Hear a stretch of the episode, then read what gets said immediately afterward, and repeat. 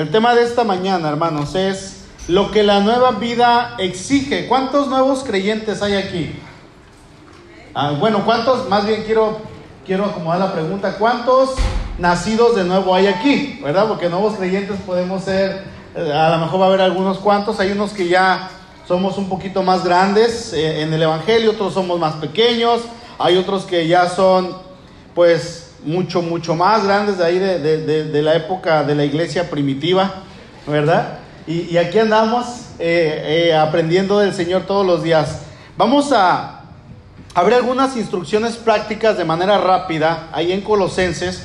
Fíjense que la carta de Colosenses fue escrita por el apóstol Pablo a la iglesia precisamente de Colosas. Eh, esta iglesia se encontraba en la casa de Filemón, ¿sí? Filemón era el que prestaba su casa para que la, iglesia pudiera estar ahí funcionando. El pastor de la iglesia se llamaba, ¿se acuerdan cómo? Epafras. Y eh, cuando Pablo escribe esta carta, por ahí de entre el año 56, 57 al 63 aproximadamente, eh, recordemos que él estaba preso, él estaba en la cárcel. Y Pablo, hermanos, no siempre escribía de su puño y letra las cartas. Él escribía al final a veces la despedida final y él dictaba toda la carta. Así es que probablemente vamos a decir que esta carta fue escrita por Timoteo a través del dictado del apóstol Pablo, ¿verdad? Y Epafras, siendo el pastor, él ve una problemática en la iglesia, él ve una problemática grande y grave que se estaba metiendo dentro de la iglesia. Así es que él envía al hermano Tíquico, este hermano así se llamaba, eh, eh, eh, jóvenes para sus hijos, Tíquico Flores, ¿verdad? Si puede quedar, es un nombre que, encontramos aquí. él envía al hermano Tíquico a que él vaya con el apóstol Pablo en la cárcel. Y él le dice a Pablo, ¿verdad? Probablemente la, la problemática a través del pastor Epafras, lo que estaba pasando en la, iglesia. Así es que Pablo comienza a escribir la carta, obviamente a través de Timoteo, y él comienza a refutar todas estas doctrinas falsas que se estaban llevando dentro de la iglesia, que era el gnosticismo y era el ascetismo. El gnosticismo eh, prácticamente es eh, se basa en el conocimiento, se dice que Dios vino en espíritu, que el hombre no puede pecar porque el, cuerpo es malo y como Dios, Cristo vino en espíritu, no tuvo un cuerpo, entonces si no tuvo un cuerpo no murió y tampoco resucitó. Y el ascetismo, por el otro lado, es llevar una vida sumamente santa y sagrada a tal grado de que se convierte en pecado, ¿verdad? Se convierte en religiosidad, lo que llevaban, podríamos decir, algunos fariseos y estas eran las dos doctrinas que se estaban metiendo en la iglesia. Y obviamente con, el gnosticismo podríamos decir que era la más peligrosa y todavía hasta nuestros tiempos existe. Hace un tiempo me llegó a la oficina un volante y decía reuniones para gente gnóstica. ¿Verdad? Y aquí en San Vicente, creo que estaban en Palmarreal. Y, y yo me sorprendí mucho, dije, wow. y este movimiento viene desde el tiempo de Pablo. Era, era una, y es, y ha sido una doctrina terrible que ha estado afectando a la iglesia. Así es que Pablo, para defender a Cristo, obviamente, bueno, Cristo no necesita que se defienda, pero para que nosotros podamos tener un entendimiento más claro de quién es Cristo, él refuta en contra de estas doctrinas demoníacas y hace una invitación a mirar a Cristo como el soberano, el todopoderoso, el creador del universo, el Dios encarnado y el, Dios preexistente del, por medio del cual todo fue hecho. Y Pablo nos llama a no confiar en cualquier doctrina, pero sí confiar en Cristo. Eso es lo que vamos a encontrar en Colosenses. Y vamos a ver que tiene también algunos puntos para la vida cristiana práctica, para que nosotros podamos llevar una vida como a Dios quiere que nosotros la llevemos. Y Pablo nos invita y nos llama, hermanos, a vivir esta vida que tenemos en Cristo de una manera correcta. Amén. Así es que vayamos ahí a Colosenses capítulo 3. Y mire hermano, Dios nos hace nacer en una familia, una familia local, su familia sanguínea, eh, padre, madre, hijos, o a lo mejor el abuelito, la abuela, como sea, estamos en una familia y crecemos en una familia y todas las personas crecen en familias y cada uno con distintos problemas, con diferentes bendiciones, pero vamos a saber que en toda casa hay reglas, hay instrucciones que se tienen que seguir al pie de la letra, que el papá y la mamá establecen para ellos mismos y también para los hijos, ¿verdad? E, eso es lo que pasa en una casa. Cuando un niño es adoptado, al niño se le va a dar una oportunidad de vivir de una manera diferente a como le iba a vivir en la calle o en un orfanato o en lugares de donde lo estuvieran cuidando instituciones gubernamentales. El niño se adopta, se lleva a la casa y se le comienzan a enseñar las reglas que hay en esa casa. Se le dice va a haber amor de papá, va a haber amor de mamá, vas a tener ciertos beneficios, pero también tienes ciertas obligaciones. Pasa lo mismo cuando llegamos a Cristo. Llegamos a una familia todos descompuestos y se nos dice, mira, ahora tienes una nueva vida en Cristo, tienes un Padre Celestial, tienes una familia compuesta de muchos hermanos y en esta familia tienes muchas eh, bendiciones, tienes privilegios, pero también tienes obligaciones. Eso es lo que nos dice la palabra de Dios. Así es que pasa exactamente lo mismo, hermanos. Es lo que hacemos en la familia de Dios. El Evangelio es llamado por Dios al arrepentimiento y tiene que ir creciendo en ese conocimiento que tenemos ahí en la palabra del Señor para ahora vivir eh, eh, eh, para ahora vivir conforme a lo que Dios quiere que vivamos. Así es que usted y yo pertenecemos a esta familia, sea que tenga 5 años o un año, 10 o 20 años, o a lo mejor tiene ahí 200 años en el Evangelio, ¿verdad? Bueno, pertenecemos a esta familia y Dios nos ha pedido que vivamos acorde a lo que Él ha estipulado en su palabra. Amén. Así es que el tema de esta mañana es eh, lo que la nueva vida exige. Y vamos a ver rápido cinco puntos de manera muy, muy general.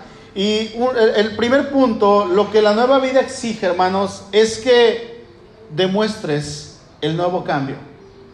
Que demuestres el nuevo cambio. Dice el versículo 1, ya que han resucitado, estoy leyendo la nueva versión internacional, ya que han resucitado con Cristo, dice el apóstol, Busquen las cosas de arriba donde está Cristo sentado a la diestra de Dios.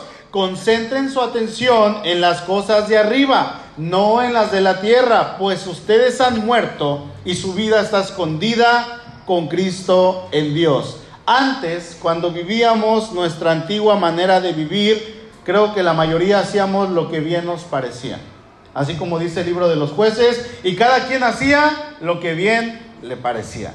Hacíamos lo que nuestra gana nos decía y lo que por instinto hacíamos. Ahora que el Señor llega a nuestra vida, Dios a través de su palabra, a través de la iglesia, nos va enseñando que esa antigua vida que teníamos en el tiempo pasado sin Cristo no era precisamente algo que Él quería para su voluntad. No era algo que digamos era tan buena como a lo mejor nosotros la llegábamos a creer. Podemos ver que este velo que teníamos es quitado a través de Cristo, hermanos, y esa vida en la cual estábamos viviendo, nosotros nos estaba llevando hacia la perdición, una vida sin Cristo, una vida desordenada, una vida vacía, no un beneficio propio, sí, bueno, era un beneficio propio, en, en muchas ocasiones nos portábamos como egoístas, sin embargo, ahora en la nueva vida en Cristo, Dios nos llama a vivir para agradar a Dios en toda nuestra manera de vivir. Ya no nos agradamos a nosotros mismos, sino agradamos ahora a quién? A Dios. Es interesante, hermanos, fíjense, ver cómo en el verso 1 dice que hemos resucitado. Pues ya que ustedes han resucitado. Y luego en el verso 3 dice que nosotros hemos muerto. ¿Quién, te entiende, Pablo? Han resucitado y han muerto. Bueno, para entenderlo, Solamente debemos saber que hemos resucitado de la vida espiritual espiritualmente muerta que llevábamos y hemos muerto a esa vida de pecado y ahora hemos, como hemos muerto al mundo, podemos vivir para Cristo. O sea, estamos muertos para el mundo, pero vivos para Cristo. Antes estábamos muertos para Dios y vivos para el mundo. Ahora es totalmente lo contrario. Y saber, hermanos, que estamos viviendo una vida diferente a como la vivíamos antes, ahora una vida que se supone en rectitud, una vida acomodada a lo que Dios manda, eso nos tiene que llenar de gozo, nos tiene que llenar de paz en nuestro corazón y causar una hambre enorme por compartir esta salvación a aquellas personas que no tienen a Cristo en su corazón. Amén. Punto número dos. Otra, otra de las cosas que la nueva vida en Cristo exige es que te niegues tú dando lugar a Cristo. Que nos neguemos dándole lugar al Señor. Dice el verso 5, por tanto, hagan morir todo lo que es propio de la naturaleza terrenal. ¿Se dan cuenta? Hagan morir todo lo que es propio de la naturaleza terrenal. ¿Y cuáles son esas cosas? Pablo menciona unas. Inmoralidad sexual, impureza, bajas pasiones, malos deseos y avaricia, la cual es idolatría. Por estas cosas, dice, viene el castigo de Dios. Y la reina Valera dice, viene el castigo de Dios o la ira de Dios sobre los hijos de desobediencia. O sea, estas cosas las practican aquellos que no tienen a Cristo. Pero Pablo le está escribiendo a cristianos a una iglesia. O sea, que algunos hermanos de la iglesia de Colosas estaban practicando inmoralidad sexual, impurezas, bajas pasiones, malos deseos, avaricia, ¿verdad? Y eso suele pasar a veces entre nosotros también como hijos de Dios. Ustedes las practicaron, dice el 7, en otro tiempo cuando vivían en ellas. En otro tiempo, en el pasado, en nuestra nueva naturaleza, la cual el Señor nos da sin que nosotros la merezcamos, hermano, debería de haber un cambio verdadero porque el que hace el cambio no es uno, sino es el Espíritu de Dios habitando en nosotros. Un cambio que el poder de Dios realmente ha hecho. Hacer morir es decirte a ti mismo, Señor, yo ya no puedo, ¿verdad? Porque de repente vienen tentaciones y vienen esas aflicciones y vienen esas pruebas personales que, que nos van a dar ganas de, de, a lo mejor de hacer lo que no es bueno inmoralidad sexual. Hoy en nuestros días podemos eh, ver, por ejemplo, que la impureza, las bajas pasiones, los malos deseos, la, todo esto que Pablo menciona eh, está relacionado a veces con lo que vemos en el teléfono, con lo que vemos en la computadora, con lo que vemos ahí en nuestra tablet, con las revistas que a lo mejor tenemos escondidas por ahí debajo de la cama, en un buró, yo no sé bajas pasiones, cosas que nos hacen pecar y que nos ensucian en nuestro corazón y, eso causa que no querramos voltear a ver a Dios porque nos sentimos culpables. Dice Pablo, hagan morir todo eso. Y la palabra morir es una palabra griega que es necro y es de donde viene la palabra necrosis. Y esta palabra significa algo que está muerto. Y algo que está muerto ya no tiene vida, ya no puede resucitar, ya no puede moverse, está inerte. Pablo dice, apliquen la necrosis a esa vida, que se muera por completo, que no tenga absolutamente nada que hacer en ustedes. Entonces, dice, dice, dice Pablo, ¿verdad? Que eh, cuando alguien practica esto, la ira de Dios viene sobre aquellos que las practican. Pero nosotros se supone que no lo hacemos porque somos hijos de Dios. Y podríamos mencionar muchas otras que están en nuestra vida diaria, enojo, ira, malicia, calumnia, lenguajes obscenos, eh, palabras deshonestas, mentiras, que en otras cartas vamos a encontrar. Amén. Tercer punto, hermanos. Otra de las cosas que la nueva vida en Cristo exige es que des testimonio. Y a veces esta está un poquito complicada. Dice el verso 10, y se han puesto el de la nueva naturaleza que se va renovando en conocimiento a imagen de su creador. ¿Sí? Otra vez, y ya se han puesto el de la nueva naturaleza, el ropaje de la nueva naturaleza, esa nueva vestimenta que Dios nos ha dado, que se va renovando en conocimiento a imagen de su creador. Y dice ahí Pedro en su segunda carta, eh, en su primera carta, capítulo 2, verso 10, dice, nosotros que antes no éramos pueblo, dice, ahora somos pueblo antes que no habíamos alcanzado misericordia, ahora hemos alcanzado misericordia. Ahora vivimos para Dios, tenemos una nueva vida en Cristo, ¿verdad? De modo que si alguno está en Cristo, nueva criatura es. Lo viejo pasó, ahora todo es hecho nuevo. Amén. Así tenemos que vivir, ya no podemos volver a vivir en la vieja naturaleza, sino que ahora Dios quiere que vivamos en santidad porque nuestro Dios es santo. Y Él dice, ustedes que son mis hijos deben de vivir de manera santa, porque yo he puesto de mi naturaleza en ustedes. Entonces, si pueden, si pueden, nos dice el Señor. ¿verdad? Es lo que Cristo hizo en la cruz, ahora podemos vivir acorde a los mandamientos, pero es que pastor, no puedo, se me hace tan difícil vivir acorde a lo que dice la palabra, simplemente es cuestión de practicar, leer y practicar, dice ahí el, el apóstol Juan, dice sus mandamientos no son pesados. Sus mandamientos no son gravosos porque Él los practicaba, Él los llevaba todos los días en su vida. Sin embargo, cuando no los practicamos, pónganme a correr ahorita, hermanos.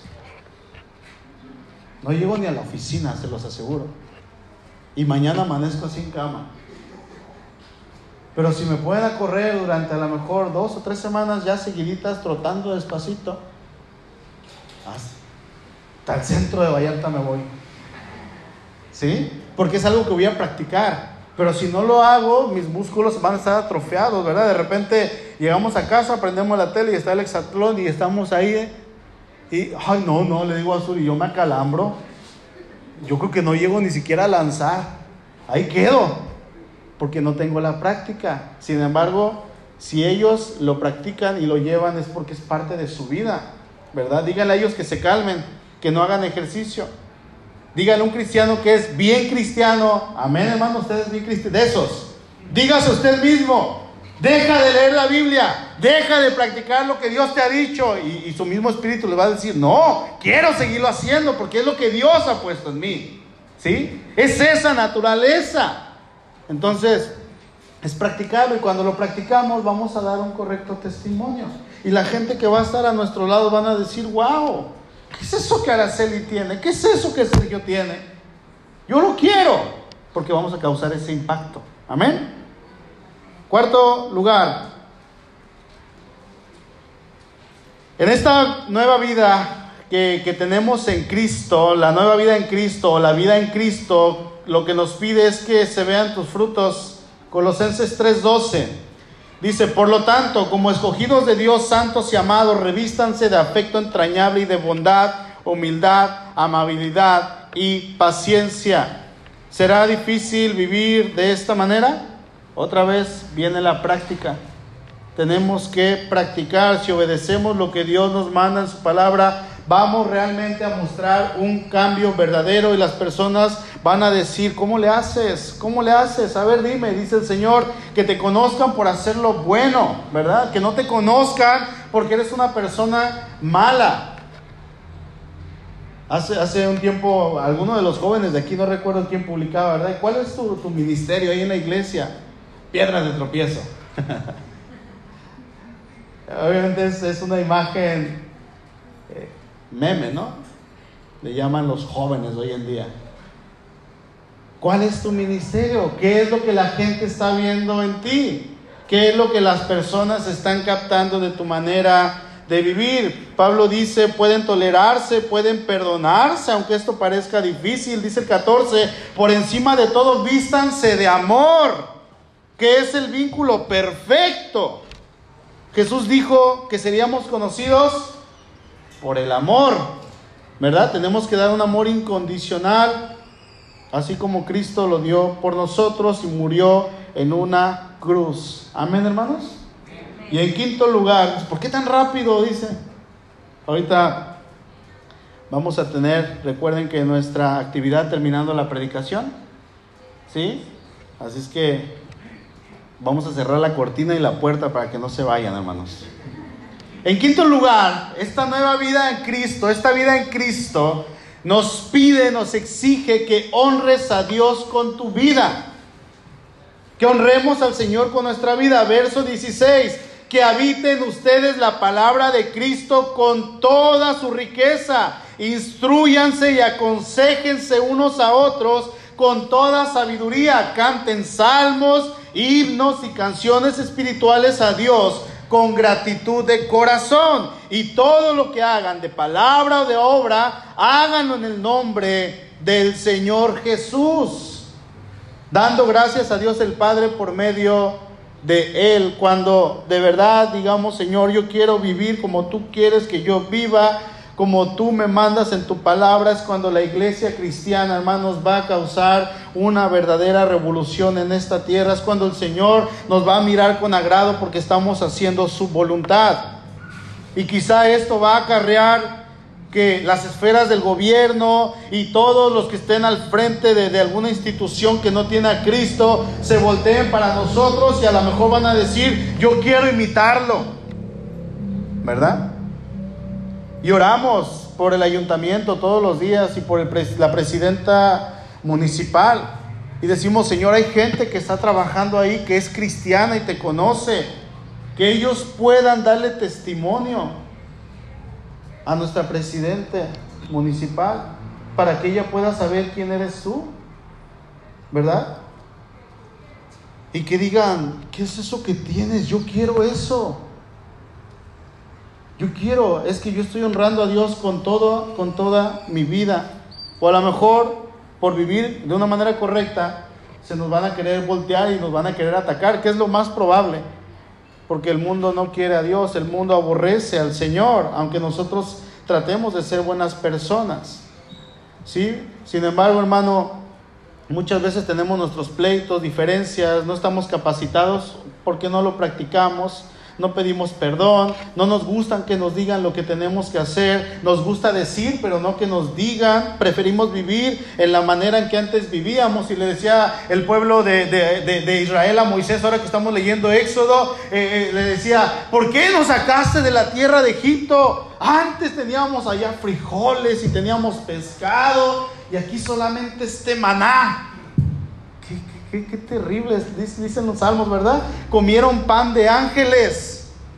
Y ellos decían, guácala. Lo que Dios les estaba dando de comer. Y a veces así actuamos, ¿verdad? Estamos en Cristo y, ay, Señor, es que antes sin ti me iba bien. Ahora que llegué a Cristo me va mal. Y no vemos las bendiciones y ponemos, anteponemos las cosas que, que nos afectan y nos afligen antes que a Cristo. Hermano, tenemos trabajo, Dios nos ha dado su espíritu. Y Dios quiere que vivamos conforme a Él nos ha estipulado. Y créanme, no es algo imposible. Tenemos ahora sí que la iglesia de Cristo, tenemos la palabra de Dios que tienen ahí en sus piernas, en sus manos, tienen, a lo mejor no tienen una Biblia, pero tienen el teléfono, tiene una iglesia con la cual a lo mejor usted no sabe, pero usted cuenta con ella que llegue y usted se acerque con la hermana y le diga, ¿puedes orar por mí? Claro que sí, vente, vamos a orar. A lo mejor a veces estamos muy calladitos, no sabemos la bendición que tenemos alrededor. Dios nos ha colocado en una familia y hermanos, imagínense que, que el Señor nos viera y dijera, wow, qué hombre, e, e, este, yo morí por él. Él es, mi, él es parte de mi iglesia. ¿Se dan cuenta? Sería algo hermoso, ¿verdad? Si le preguntáramos al Señor, ¿qué piensas de mí? ¿Qué nos diría? A lo mejor yo no me atrevería a decirle eso, yo de mí. Señor, ¿qué piensas de mí? ¿Ya viste a tu siervo Beto? Como que yo solo me presumiera, ¿verdad? Como él presumió a Job. Qué terrible sería, ¿verdad? En el caso de algunos. Hermanos, Dios nos llama a vivir una vida en la cual nosotros reflejemos que Él está en nosotros, una vida en la cual demostremos que Él ha hecho ese cambio en nuestro ser. Si hasta este momento usted no ha vivido de esta manera, créame, Dios es el Dios de las oportunidades. Dios es el Dios que nos da chance y nos da una y otra oportunidad. Él es nuestro Padre. ¿Sí? Y Él nos da esa oportunidad para que nosotros podamos a cambiar si es que no estamos viviendo bien y decirle, Señor, quiero vivir bien, ¿se puede? Por supuesto que se puede. Vente para acá, vamos a empezar, nos va a decir el Señor. ¿Estamos dispuestos a hacer eso? ¿Oramos?